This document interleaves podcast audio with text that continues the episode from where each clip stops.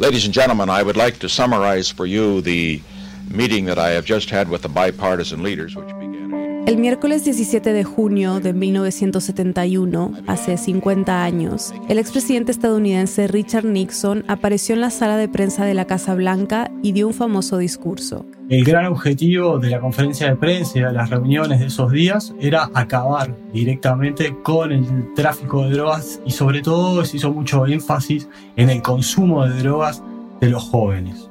Él es Guillermo Garat, es periodista especializado en políticas de drogas en América Latina y hace poco publicó un reportaje sobre esto para el diario El País. Además, es corresponsal de Associated Press en Uruguay.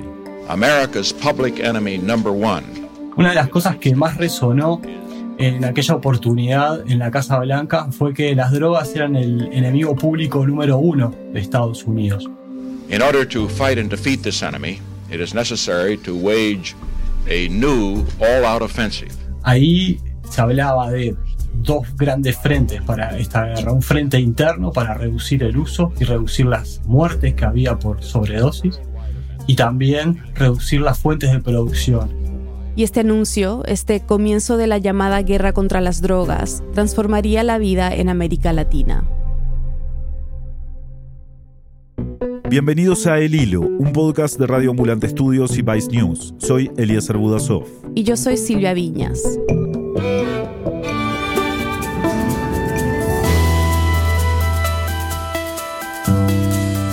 Hoy, a 50 años del comienzo de la guerra contra las drogas, cómo este plan iniciado por Estados Unidos ha agravado todo aquello que pretendía combatir, la producción, el consumo abusivo y la violencia. Es 25 de junio de 2021.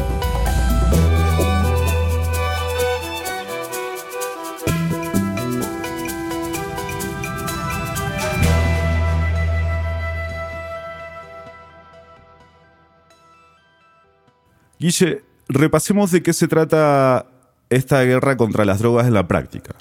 Uno de los principales asuntos que Nixon menciona en su discurso es atacar las fuentes de producción y dentro de las drogas que llamaban la atención de Estados Unidos estaba el opio. En gran parte porque los soldados de Vietnam estaban consumiendo opiáceos en cantidades preocupantes. Entonces, al comienzo de los 70, Estados Unidos atacó la producción de opio en Turquía y luego en el sudeste asiático. Y funcionó.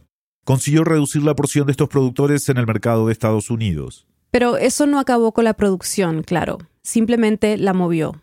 Y empieza a crecer la oferta en México. Entonces, mientras se recortan en otros lugares del mundo las plantaciones de amapola, empiezan a crecer en América Latina, empiezan a crecer en México y con el tiempo van a crecer también en Colombia.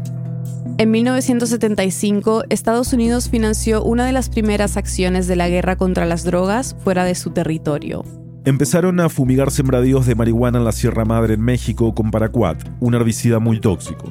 Pero esto no frenó a los contrabandistas, quienes siguieron vendiendo marihuana en Estados Unidos.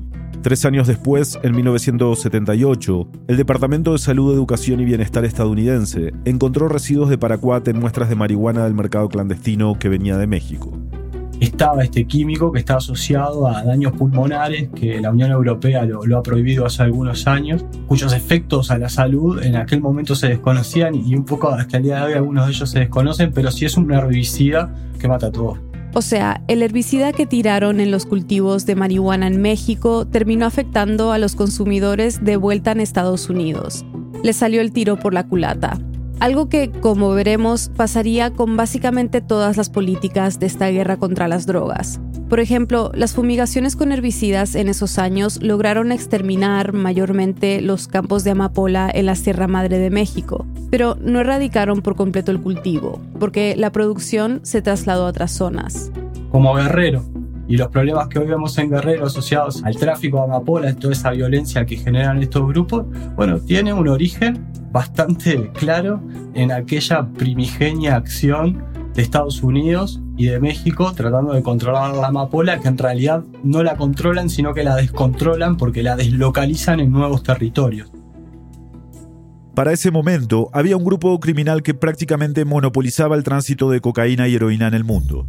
La mafia corsa fue un grupo internacional que operó desde 1930, 1937 hasta principios de la década del 70. Era un grupo compuesto por, digamos, criminales de varios países europeos principalmente, pero que tenía una red de colaboradores en toda América Latina. Y no solo en América Latina, también en otros continentes. La mafia corsa cae en 1970 y algo, a partir de toda esta lucha contra las drogas que desencadena Nixon, y a partir de ahí se crea un vacío, y ese vacío lo empiezan a llenar varios grupos. Como el cártel de Medellín y el cártel de Cali, que habían nacido hace no mucho en Colombia gracias a la bonanza económica producto del cultivo y la exportación ilícita de cocaína y marihuana. Es decir, que la desaparición de la mafia corsa fue en realidad la punta de lanza para que otros grupos delictivos, no solo en América Latina, sino en Europa, empezaran a surgir y a configurar lo que se conoció como la era de los cárteles. Luego vienen los carteles mexicanos, y hoy en día estamos hablando de que según la Fiscalía de México existen 37 cárteles en ese país, ¿no? Eh, y no solamente en ese país, sino que muchos de los cárteles mexicanos operan en otros continentes, particularmente en Europa. Entonces, en los años 70 había un grupo que monopolizaba casi todo y hoy ya no sabemos cuántos grupos existen. O sea, son demasiados y sobre todo, digamos, la era de los cárteles le da paso a la era de las empresas, por decirlo así, en el 2009 se estimó que de los 85 mil millones de dólares generados por el tráfico de cocaína, los narcos se quedaron con el 99% de esa ganancia, es decir, 84 mil millones de dólares. Una cantidad de dinero muy similar a la fortuna que tenía Bill Gates en el 2016, cuando encabezaba la lista de los hombres más ricos del mundo. Y mientras los cárteles hacían dinero, en la guerra contra las drogas invertían fortunas. Un ejemplo de esto es el Plan Colombia, un acuerdo bilateral entre Estados Unidos y Colombia para luchar contra el narcotráfico y terminar con el conflicto armado. El Plan Colombia, ¿no? O sea, Colombia gastó 131 mil millones de dólares entre el 2000 y el 2015. Son presupuestos muy, muy elevados para nuestros países. Guillermo nos contó que uno de los grandes objetivos de la guerra contra las drogas ha sido intentar desestimular tanto la oferta como la demanda a través de las leyes. Es por esto que para esa época varios países de América Latina empezaron a modificar sus mínimos de penas imponibles por tráfico, producción, tenencia, suministro e incluso por consumo. En la medida que América Latina apostó a la herramienta penal para intentar disminuir la oferta y la demanda de drogas de tráfico ilícito, lo que ocurrió no fue demasiado virtuoso, digamos, porque, por ejemplo, de 1992 a 2007 en América Latina el encarcelamiento creció un 100%. Brasil, por ejemplo, tiene una de las tasas de encarcelamiento más altas del mundo. Hoy en día hay alrededor de 800.000 personas presas en el país. A comienzos de los 90 eran un poco más de 100.000. Entonces se hay se sigue metiendo mucha gente presa en mi país, en Uruguay, mientras estábamos regulando la marihuana en el año 2012, se elevaron las penas para los delitos de, que tienen que ver con microtráfico de pasta base de cocaína. Y eso aumentó mucho, mucho, mucho la cantidad de gente presa, sobre todo de mujeres. En Uruguay, 4 de cada 10 personas condenadas por microtráfico de pasta base de cocaína son mujeres mujeres pobres, mujeres que muchas veces tienen a cargo a sus hijos porque su pareja está presa. Y muchas veces cuando se habla de que la guerra contra las drogas es una guerra contra la pobreza, contra los pobres, y uno mira estos números no puede más que pensar que algo de esto hay, ¿no? Y sobre todo porque hay muy pocas condenas sobre lavado de activos en todos nuestros países, pero las cárceles las están sobrepoblando este tipo de personas desfavorecidas que no, digamos, que no tienen horizontes habitualmente, que no han tenido educación, que han tenido muchos conflictos familiares y que encuentran en esto una forma de disfrutar de la vida que aunque sea rápida, a muchos de ellos les sirve, les cierran las cuentas. Y la guerra contra las drogas también venía cargada como de todo un discurso de dile no a las drogas, ¿no? ¿Nos puedes contar un poco sobre esa campaña que, según lo que yo recuerdo, duró muchísimo tiempo? O sea, yo nací después de, esto y me acuerdo de, ver estos mensajes en Estados Unidos. ¿Cómo ha influido ese discurso en la, en la situación hasta hoy? Bueno, ese discurso creo que el inaugural fue de Nancy Reagan y era un spot donde aparecía un sartén que estaba con aceite hirviendo, mostraba el primerísimo primer plano del sartén. Rompía un huevo, lo tiraba ahí y decía, y este es tu cerebro con drogas. Desde aquel momento del dile a las drogas de Nancy Reagan, lo que comienza a ocurrir en América Latina es una campaña de opinión pública muy bien orquestada. Haceme un favor, disfruta de la vida. Y si te ofrecen droga, simplemente dino. Recuerda que en el tema de la droga, eres el máximo responsable. Porque tú tienes la última palabra. Es una campaña de opinión pública donde los expertos, policías, médicos, afiliados, digamos, a los gobiernos de turno, empiezan a dar cátedras. La cocaína va directamente al cerebro y le produce graves daños. Empiezan a salir en los diarios, en la televisión, en la radio. Voy a ser atropellada por una mujer que viene drogada. Perdió el control del auto. Yo no consumo drogas. ¿La que me está matando? Sí. Ella me ofreció una pastilla y yo, con tal de ligármela, me la tomé. Eché a perder mi vida por tomar drogas y empiezan a crear la conciencia de que eh, el problema son las drogas. Entonces, lo que comienza a ocurrir en ese momento, y cada uno de nuestros países lo puede contar con distintas campañas, es que empiezan de alguna manera a ocultarse males sociales, como la pobreza, la desintegración económica, y muchos de, los, de estos males, de la pobreza, de la anomia, del crimen, etc., empiezan a explicarse por el uso de drogas todos vemos en, América Latina, lamentablemente, a muchísimas personas que viven en la calle. Y también escuchamos discursos del estilo, ah, ese, tipo que está tirado ahí, en, en ese zaguán, en esa esquina, no se baña, no come, roba porque se droga. No, bueno, en realidad no se baña porque no tiene casa, no come porque no tiene donde cocinar y porque no dispone de alimentos Después de la pausa, un repaso por las evidencias que demuestran que la guerra contra las drogas solo ha conseguido empeorar aquello que decía combatir. Ya volvemos. ¿Quieres mantenerte al tanto de los temas que cubrimos en nuestros episodios? Todos los viernes enviamos un boletín con notas adicionales para profundizar en la historia, una selección de las noticias más importantes de la región y algunos enlaces para seguirle el hilo a los temas de episodios pasados. ¿Te interesa? Suscríbete en elhilo.audio slash boletín. Estamos de vuelta en el hilo.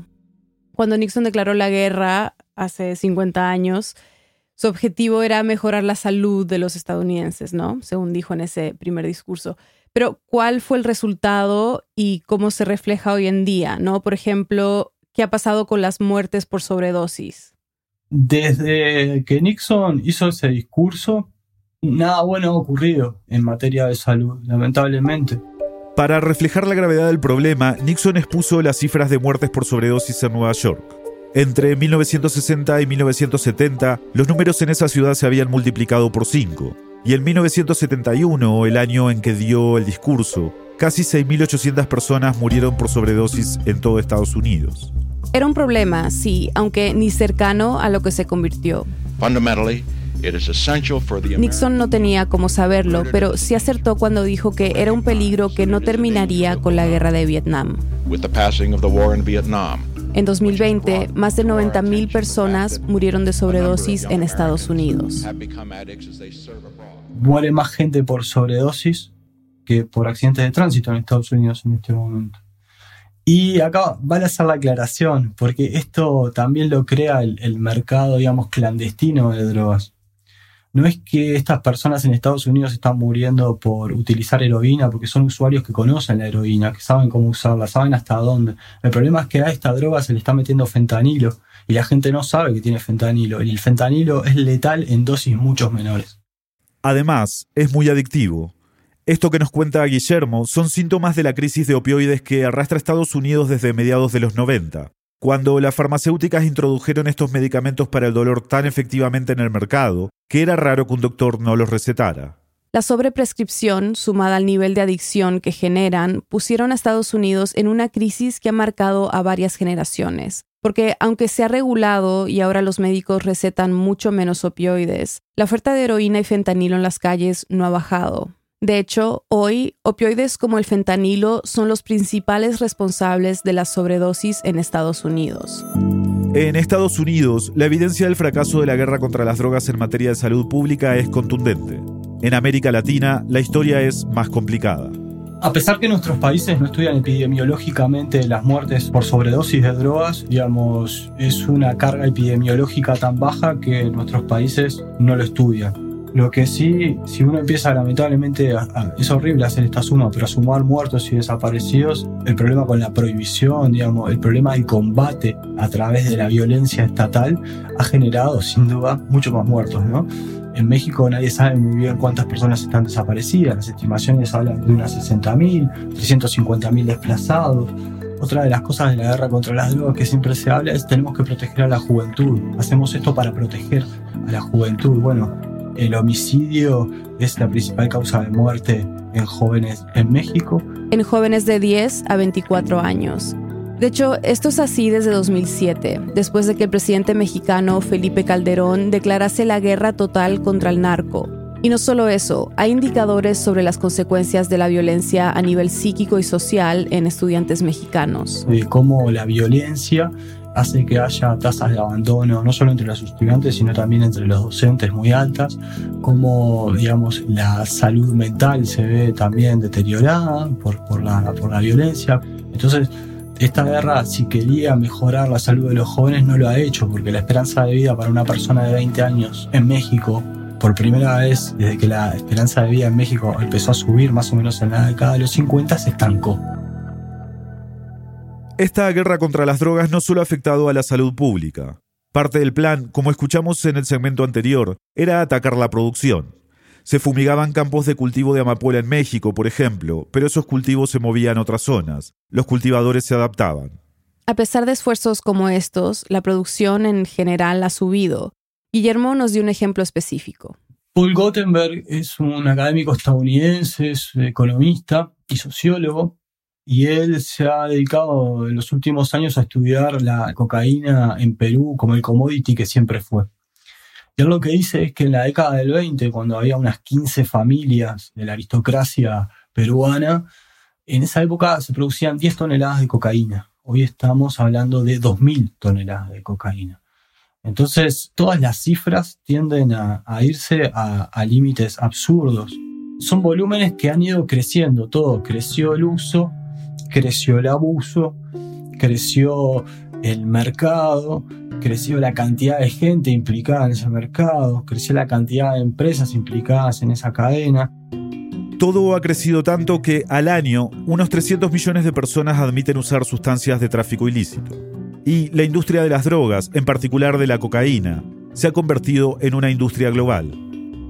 Para entender qué tan global, tomemos el ejemplo de lo que pasa en el puerto de Amberes, uno de los más grandes de Europa. En Bélgica, que es donde hay más incautaciones en este momento, lo que pasa es que cuando abren los contenedores con bananas que vienen de Ecuador, aparece la cocaína. Cuando abren los contenedores con la piña que viene de no sé dónde, con el aguacate que viene de México, aparece la cocaína. No es que hay un contenedor que viene solo cargado de cocaína y que dice no tocar.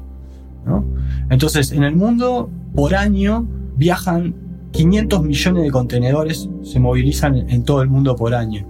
Y Naciones Unidas dice que solamente tiene la capacidad de controlar el mundo menos del 2%. Esto nos está hablando de que es verdaderamente imposible de controlar este tráfico. Entonces, no se puede controlar con las aduanas, no se puede controlar con las policías. Como muestra México, no se puede controlar con los militares porque la cosa es peor. Hay más desaparecidos, más muertos.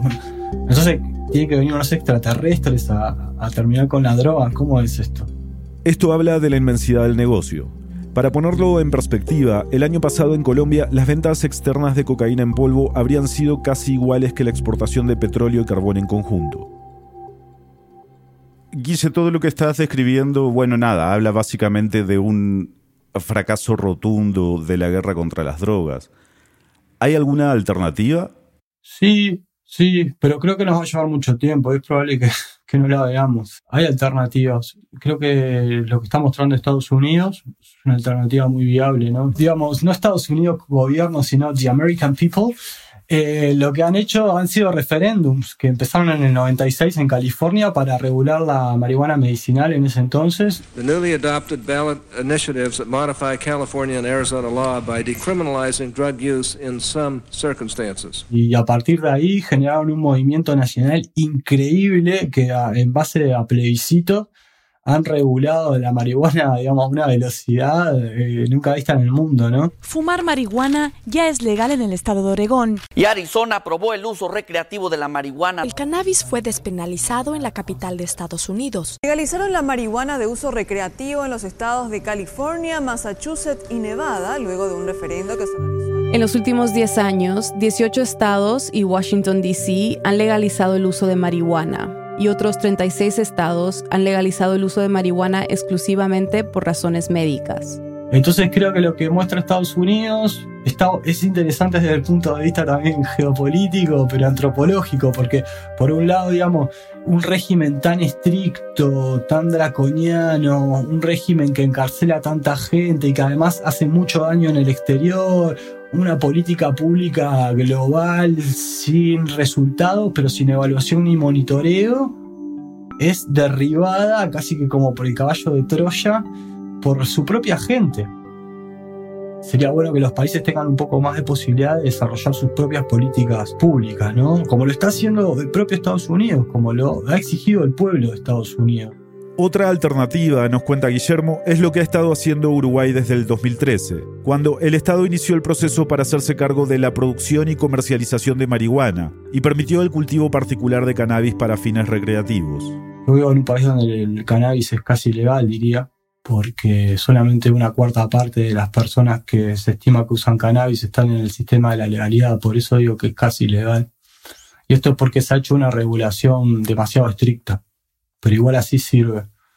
Las regulaciones ah, han demostrado, como se demostró a principios del siglo XX o en la época colonial, cuando el opio estaba regulado y lo vendían los estancos en el Estado, que una regulación ayuda, ayuda evidentemente a que no haya más violencia, pero tiene que ser una regulación integral. De hecho, la violencia ligada al narcotráfico ha aumentado en Uruguay en los últimos años y ahora es la cocaína la que les está causando problemas. Hace un par de años, el director de aduanas renunció luego de que en Alemania descubrieron un buque con cuatro toneladas y media de cocaína proveniente de Uruguay. Lo que falta es un enfoque regional, dice Guillermo. Yo lo veo en Paraguay también, que, que he ido mucho. Paraguay se plantea y se está planteando en este momento diversos escenarios para, regular a su manera. Pero hasta que Brasil no regule, lo que puede hacer Paraguay va a ser muy poco, porque Paraguay abastece el 80% de la marihuana que se fuma en Brasil. Entonces, Paraguay puede regular todo, pero si Brasil no trabaja con Paraguay, esa regulación va a fracasar, digamos, no va a ser todo lo efectiva que pudiera ser, ¿no? Este, lo que está haciendo México también quizás sea muy hiperregulado, pero es necesario. México lleva años intentando hacer algo similar a lo de Uruguay en cuanto al uso recreativo. Luego de que su Corte Suprema dijera que es inconstitucional prohibir el consumo de marihuana, el Parlamento legisló al respecto, pero las idas y venidas entre el Senado y la Cámara de Diputados han atrasado la discusión hasta septiembre. El acceso al cannabis medicinal que se está dando en casi todos los países de América Latina también está bueno, aunque es muy restrictivo. Argentina, Colombia, Chile, Ecuador, México, Perú y Uruguay han logrado avanzar en la regulación del cannabis para uso medicinal y terapéutico y tienen leyes al respecto. Yo creo que no, no están claras cuáles son las, las líneas que hay que caminar y, y eso depende mucho de la voluntad política, más de, de lo que los análisis que puedan hacer los analistas, los académicos, etcétera. Pero creo que este tema en la agenda progresista de América Latina, en la agenda política de América Latina, va tomando impulso de, a poco con los vaivenes que tenemos en el continente, pero se va entendiendo que digamos que a los golpes no se arregla nada, ¿no? En definitiva, las drogas siempre acompañaron a la humanidad y la evidencia no dice que las drogas vayan a desaparecer por esta guerra contra las drogas, sino todo lo contrario. Hay cada vez más drogas, cada vez más drogas de diseño, cada vez los pibes de los garajes diseñan droga con las cosas que encuentran en, en, una droguería de venta libre en cualquiera de nuestros países. Inglaterra en eso es, es increíble y además cada vez se venden más drogas en la deep web, etcétera. Esto no, no va a parar. Así que más vale que nos acostumbremos y, y resolvamos esto de forma pacífica. Buenísimo, Guille. Muchísimas gracias. Muchas gracias. No, a ustedes, a ustedes, un gusto. En el hilo somos Daniel Alarcón, Daniela Cruzat, Mariana Zúñiga, Elías González, Desiree Yepes, Inés Renique, Paola Leán, Xochil Fabiani, Carolina Guerrero. Nuestro tema musical lo compuso Pauchi Sasaki. Parte de la música de este episodio fue compuesta por Remi Lozano. El hilo es un podcast de Radio Ambulante Estudios y Vice News. Queremos agradecer a quienes se han unido a Deambulantes, nuestras membresías. Su contribución ha sido clave para consolidar el hilo y garantizar nuestra sostenibilidad a largo plazo. Todavía dependemos de miembros como ustedes para ser sostenible. Si este podcast te enseña algo nuevo y te ayuda a entender mejor la noticia más apremiante de la semana, considera hacer una donación hoy. Súmate en elhilo.audio barra apóyanos. Gracias. Si quieres saber más sobre esta historia y todas las que cubrimos, suscríbete a nuestro boletín semanal. Todos los viernes mandamos el episodio acompañado de una serie de enlaces que te ayudarán a profundizar en el tema. Suscríbete en elhilo.audio slash boletín. Yo soy Eliezer Budasov. Y yo soy Silvia Viñas. Gracias por escuchar.